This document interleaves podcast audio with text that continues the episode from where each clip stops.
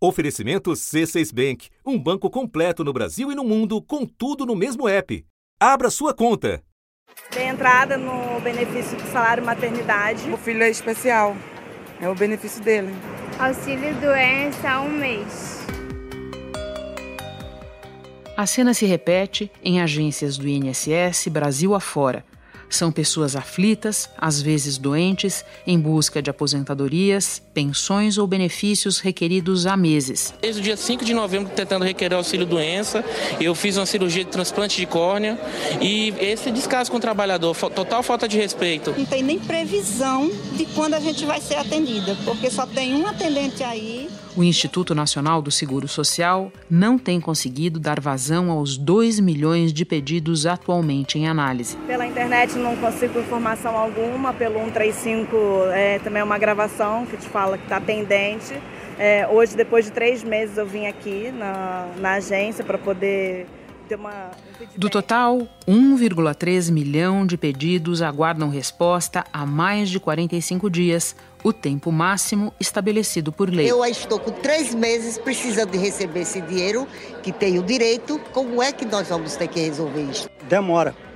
É muita demora, porque desde setembro que eu dei entrada no, no, no auxílio LOAS por, por, por doença, uhum. epilepsia, não posso trabalhar, não posso pegar peso, não posso pegar sol. E até agora a resposta nada. Eu ligo para 135 135, ele só fala que está tá, tá em análise para minha Nesta terça-feira, o governo anunciou que vai chamar 7 mil militares da reserva para suprir a escassez de funcionários do INSS.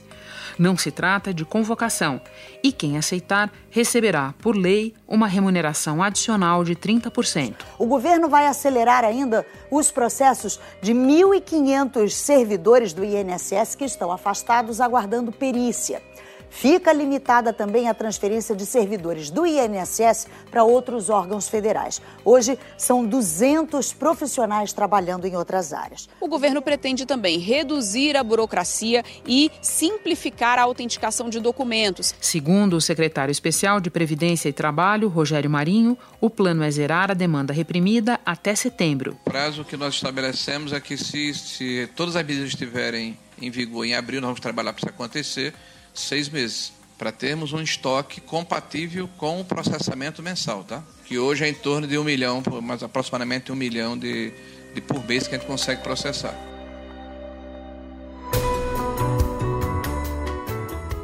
Da redação do G1, eu sou Renata Loprete e o assunto hoje é o atraso nos pagamentos do INSS. Como chegamos à atual situação e qual é a chance de resolvê-la com as medidas anunciadas pelo governo. Neste episódio, nossos convidados são Renato Vieira, presidente do INSS, e Guilherme Bausa, repórter da Globo News em São Paulo. Quinta-feira, 16 de janeiro. Presidente, não é de hoje que o estoque de pedidos à espera de análise vem aumentando. Como a gente sabe, desde o início de 2018, eles cresceram com o fim do agendamento presencial e foram crescendo ao longo do ano com a perspectiva de aprovação da reforma da Previdência.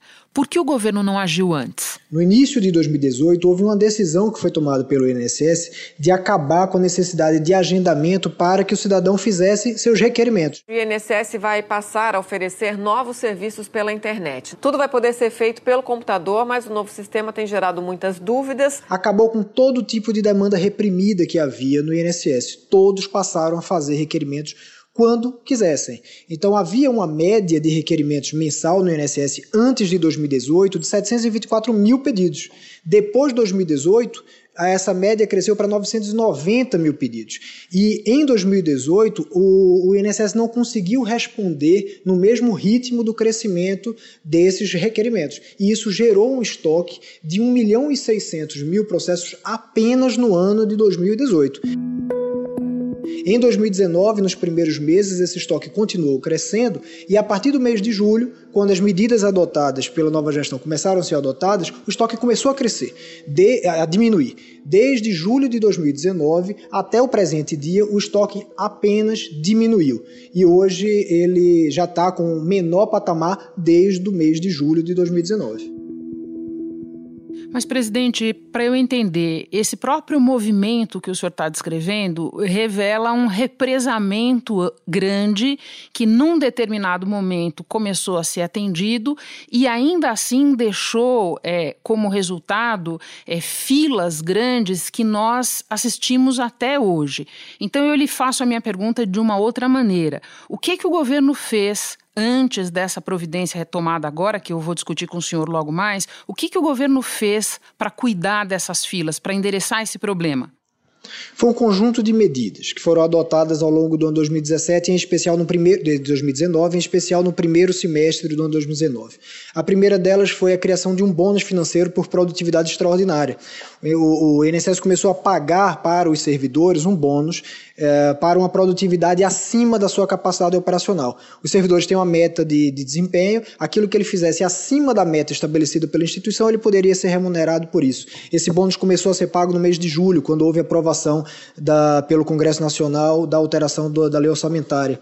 Além disso, o INSS criou regimes novos de trabalho criou o regime de teletrabalho e o regime semipresencial dos servidores, associado a metas de desempenho majoradas. E com isso, nós conseguimos fazer com que servidores no teletrabalho produzissem 108% mais do que o servidor padrão e o servidor do semipresencial 54% mais do que o servidor padrão.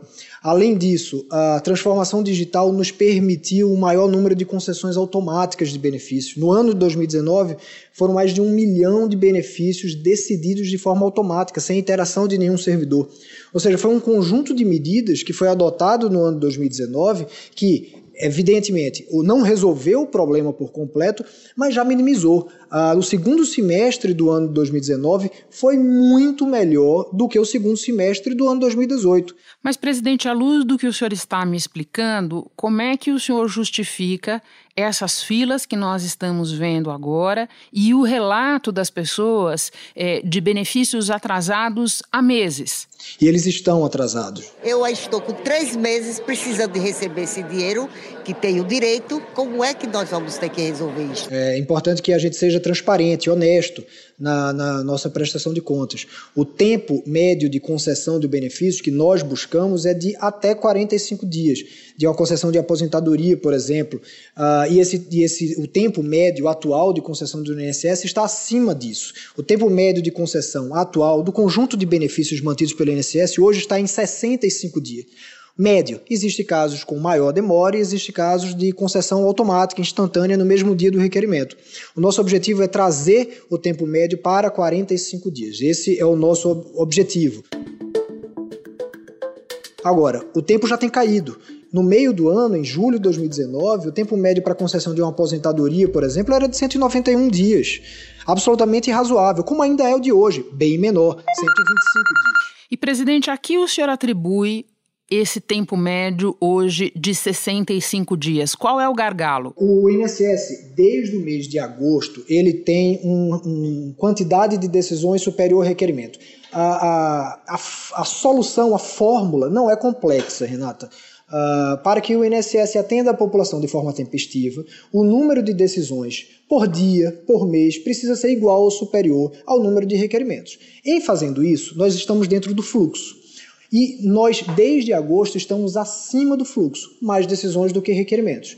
Então, o que é que nós precisamos fazer agora? É cobrir todo o universo que ocorreu no ano 2018 inteiro e no primeiro semestre do ano 2019 de acúmulo de processos. Então, atualmente o INSS faz tudo que entra, então o volume de requerimentos do mês é inteiramente atendido pelo INSS com um acréscimo no mês de dezembro de 2019, nós atendemos a todo o volume que entrou no INSS mais 142 mil processos. Foi um saldo positivo.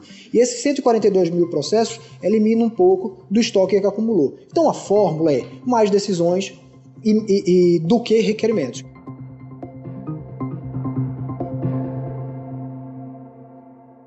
Mais uma questão aqui para o nosso entendimento. Como presidente do INSS, que avaliação o senhor faz desse quadro descrito de cerca de um quarto de é, funcionários, de vagas não preenchidas no, no quadro funcional do INSS? É absolutamente desafiador. Uh, qualquer gestor, pessoa, cidadão que imagine que um 6 mil aposentadorias em qualquer órgão não gera impacto, ele gera. O que a nossa missão é tentar criar um conjunto de medidas de gestão que minimize esses impactos. Uma pessoa que saia da repartição do serviço público, ele já gera impacto no seu ambiente, mas o gestor precisa criar mecanismos para minimizar o impacto. E foi esse o nosso objetivo em 2019. Veja, por incrível que possa parecer, o ano de 2019 foi aquele que nós atingimos o maior resultado da história do INSS em número de decisões. Foram 9 milhões e 400 mil decisões. Essa é a maior marca da história do INSS com 6 mil servidores a menos. Então, são medidas de gestão que contribuem para minimizar o impacto das aposentadorias. Que avaliação o senhor faz do impacto é, solitário, é, do impacto específico da reforma da Previdência na redução do quadro funcional e no aumento do pedido de benefícios? Há impacto em ambos. Uh, naturalmente, servidores públicos, não apenas do INSS, mas de todas as searas, do governo federal, estadual, municipais, e os servidores se, se, mostraram inseguros se de alguma forma seriam impactados ou não pela reforma da Previdência, apesar do esclarecimento que foi dado uh, pelo governo. Então, muitos servidores que já podiam se aposentar, na iminência da aprovação da reforma, optaram por se aposentar. Isso contribuiu para a diminuição do número de servidores em todo o governo. E, de outro lado, houve também no cidadão um, um, uma aceleração de pedidos de aposentadoria. O segundo semestre de 2019, sobretudo desde a aprovação da reforma na Câmara dos Deputados em julho até o mês de novembro, quando ela foi promulgada, houve um, um crescimento muito significativo de pedidos de aposentadoria. O senhor pode nos explicar como é que vai funcionar a convocação dos militares? A partir de quando eles estarão trabalhando e como eles serão treinados? O primeiro passo é a publicação de um decreto do presidente da República República que estabeleça o, o regime jurídico dessa, dessa, dessa nova atividade. A lei permite, né, servidores ou militares da reserva pagando 30% a mais né, do que ele ganha para a gente romper essa, essa fila que aumentou muito por ocasião da, da tramitação da reforma da Previdência. Não se trata de uma convocação, é um movimento voluntário dos militares são serviços é, de atendimento presencial do cidadão no balcão das agências do INSS para receber a documentação do cidadão que tenha sido solicitado pelo INSS, para gerar senhas do meu INSS quando o cidadão não consiga fazer por conta própria pelo aplicativo do celular, uh, triagem, encaminhamento, orientação. Então, são serviços de atendimento presencial simples é, mesmo porque os serviços mais complexos, inclusive de concessão de benefícios, não serão feitos pelos militares, serão feitos por servidores do INSS que já fazem esse trabalho e que terão a sua força de trabalho incrementada com a chegada dos militares, que vai permitir o remanejamento de parte desses servidores para o, para análise e a concessão de benefícios. Então, basicamente, os servidores farão, os militares farão atendimento nas agências, simplificado, aumentarão muito a força de trabalho nas agências, permitindo a maior fluidez do atendimento e permitirão um remanejamento de servidores para análise e concessão de benefícios. Foi essa opção? É, por que não foi adotada a opção de transferir funcionários de outros órgãos ou de abrir concurso para funcionários do INSS? A, a, primeira solução é aquela que todos imaginam como sendo a mais, a, a mais usual: realização de concurso público. Ah, nós sabemos que existe uma clara diretriz de, de buscar racionalidade ao serviço público com diminuição da, da quantidade, do peso do Estado, do número de servidores, das despesas estatais. Então, considerando que os serviços estão sendo cada vez mais modernizados, procedimentos automatizados. Talvez não fosse, essa foi a avaliação do governo, a solução mais inteligente de trazer novos quadros que permanecerão no, no, no, poder público por mais 35 anos para o desempenho de serviços que cada vez mais estão sendo automatizados. Ou seja, seria mais inteligente buscar soluções temporárias. Em relação às estatais, nós sabemos que esse é um processo um pouco mais complexo, que envolve inclusive procedimentos de privatização, de, de é, reestruturação de algumas estatais. Esses procedimentos nem sempre são rápidos, nem sempre é, darão a resposta no prazo que nós precisamos. Bom, por falar em soluções temporárias, é, o governo está dizendo que tem a previsão de, em setembro, atingir um ponto de equilíbrio em que esse volume represado de benefícios já esteja equacionado. E a partir daí, presidente, e se esses funcionários temporários não estiverem mais no INSS? É, qual é a garantia que se tem que, a partir desse ponto de equilíbrio, as coisas não vão. É, entornar de vez, é, para nem falar no transtorno das pessoas que vão esperar até setembro para a normalização do serviço. Os resultados do segundo semestre de 2019, inclusive esse resultado parcial de janeiro, já mostra que os resultados do INSS são autossustentáveis. Uh, o, essa força de trabalho adicional é para dar conta de um passivo o fluxo de serviço no INSS, ou seja, aqueles novos requerimentos mensais com o fluxo de decisões, aquela porta de saída do INSS, já está sendo inteiramente atendido, inclusive com saldo positivo. E uma última pergunta, presidente. Nós conversamos bastante aqui sobre a, a sobrecarga é, do sistema por conta do aumento do número de pedidos, que o senhor explicou que já esteve maior e tudo mais. Mas tem uma outra questão que o próprio governo tem levantado bastante, que é a questão da atualização do sistema para se adequar às regras da nova Previdência. Nós podemos imaginar que o INSS volte a ficar sobrecarregado por causa disso? Renata, é, na verdade, os servidores do INSS, eles não concedem benefícios e calculam o valor das aposentadorias de forma manual. Não é disso que se trata, isso seria absolutamente inseguro. Os sistemas fazem o cálculo do direito e o cálculo do valor do benefício. São os sistemas que fazem isso à luz das regras previdenciárias inseridas nos sistemas. Então, a reforma da Previdência, ela promoveu o maior ajuste de paramétrico que se tem notícia no país. Então é preciso que todos os sistemas sejam novamente parametrizados às novas regras. E é isso que tem sido feito. Uh, não há uma alteração instantânea e, na verdade, é um trabalho complexo de programação, de ajustes de todas essas regras, de cálculo, de, de, de regras todas que foram alteradas na reforma da Previdência.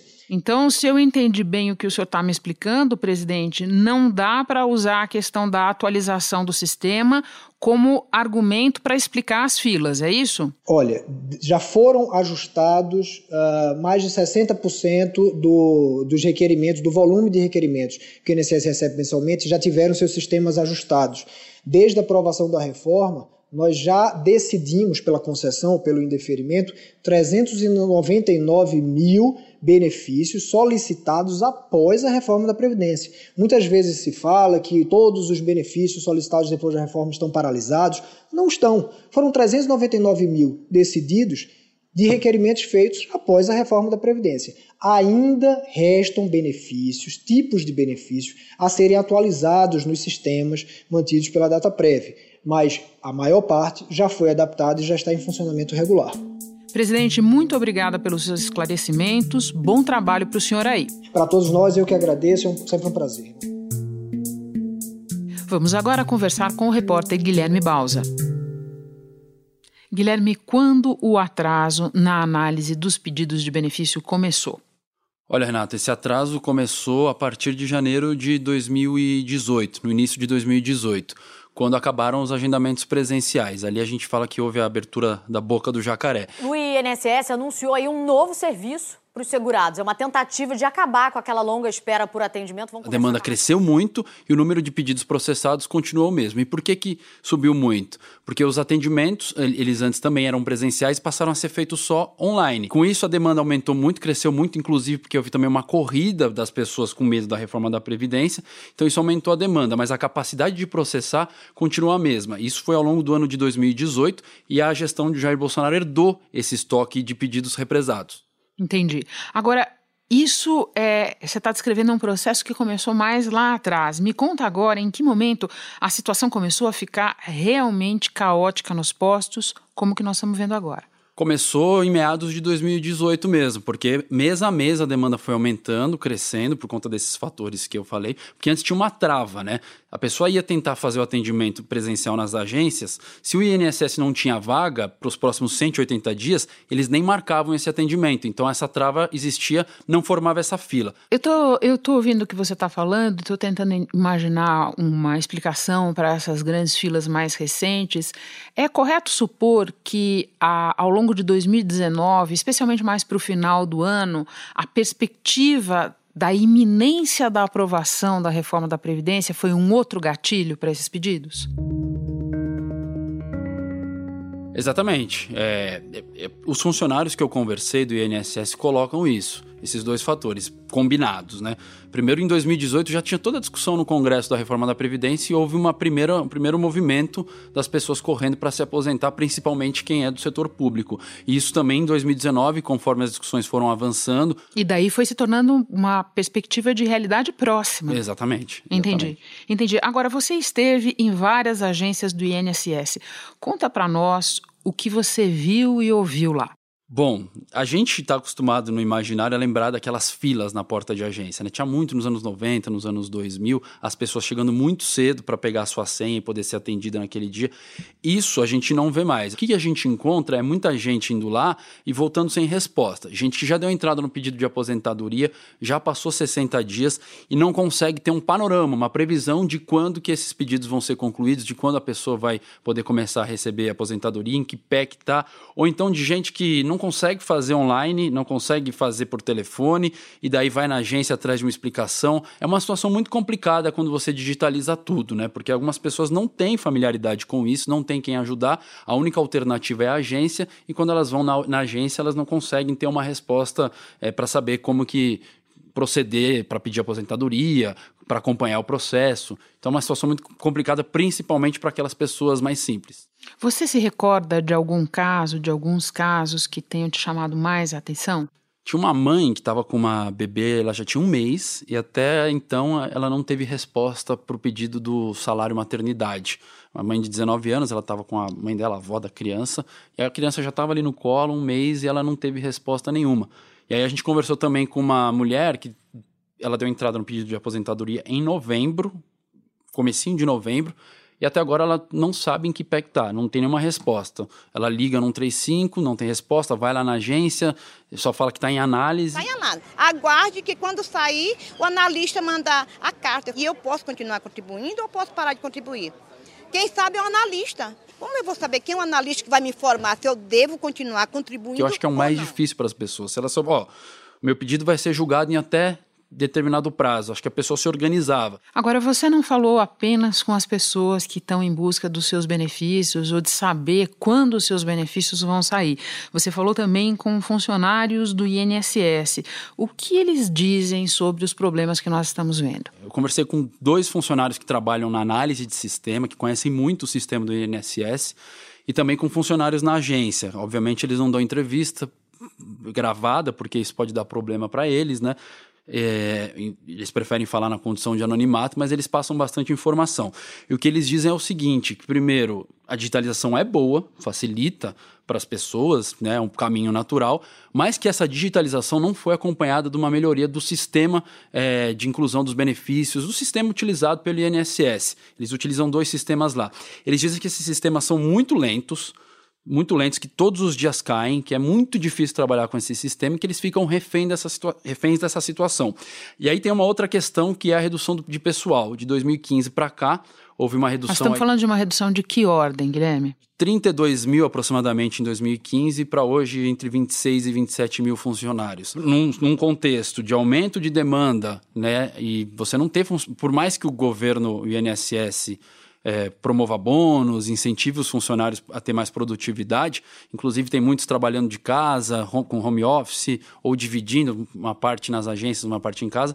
Sem, sem pessoal, segundo os funcionários, é impossível atender essa demanda, correr atrás desse estoque que foi gerado lá atrás. E ainda agora, com essas mudanças da reforma da Previdência, é, eles alegam que o sistema não está pronto para receber para analisar o estoque de pedidos pós-reforma da Previdência, que você vai ter que fazer uma adaptação nesse sistema para calcular o benefício a partir das novas regras e que isso não está pronto.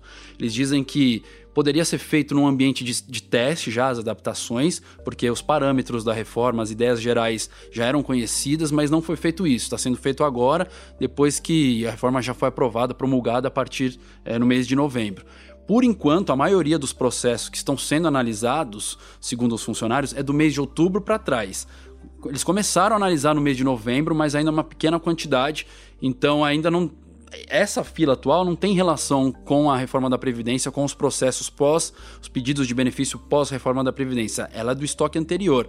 E o que eles dizem é que o futuro é preocupante, porque vai demorar um, um tempo, ainda pelo menos três meses, para você adaptar o sistema e ainda com novos estoques de pedidos chegando. Então, essa, essa situação na avaliação dos funcionários pode chegar, pode ficar ainda mais caótica. E uma outra coisa que eles reclamam e que me chama bastante atenção é que na maioria das agências a internet deles é de 1 mega. A velocidade da internet para. a gente não trabalha com não isso. Não tem como. Então, assim, eles dizem em linhas gerais isso: falta gente você tem uma demanda muito maior por conta da digitalização e o sistema não consegue acompanhar esse processo. Agora, a questão da redução do quadro, ela tem duas faces, né? Ela tem a face dos pedidos de aposentadoria em grande número nos últimos meses, por motivos que a gente já discutiu aqui, e tem também a decisão do governo de não fazer concurso para preencher essas vagas. Eles comentam alguma coisa a esse respeito? Sim, eles dizem que de 2015 para cá houve essa redução, porque o último concurso foi em 2015. De lá para cá não houve concurso para repor. Então você tem um gap aí, uma demanda maior de processos, digitalização e não tem funcionário suficiente e nem perspectiva de concurso, pelo menos segundo o que os funcionários do INSS dizem. Guilherme, muito obrigada por vir até o estúdio do assunto conversar com a gente. Tá certo. Obrigado pelo número de pessoas nessa imensa fila virtual e pela vulnerabilidade em que muitas delas se encontram, é urgente dar uma resposta e essencial monitorar a implementação das medidas, ou seja, voltar ao assunto. Hoje eu fico por aqui. Até o próximo assunto.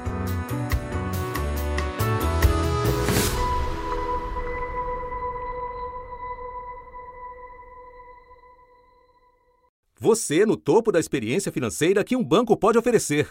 Escolha um banco completo no Brasil e em qualquer lugar do mundo. Abra sua conta no C6 Bank.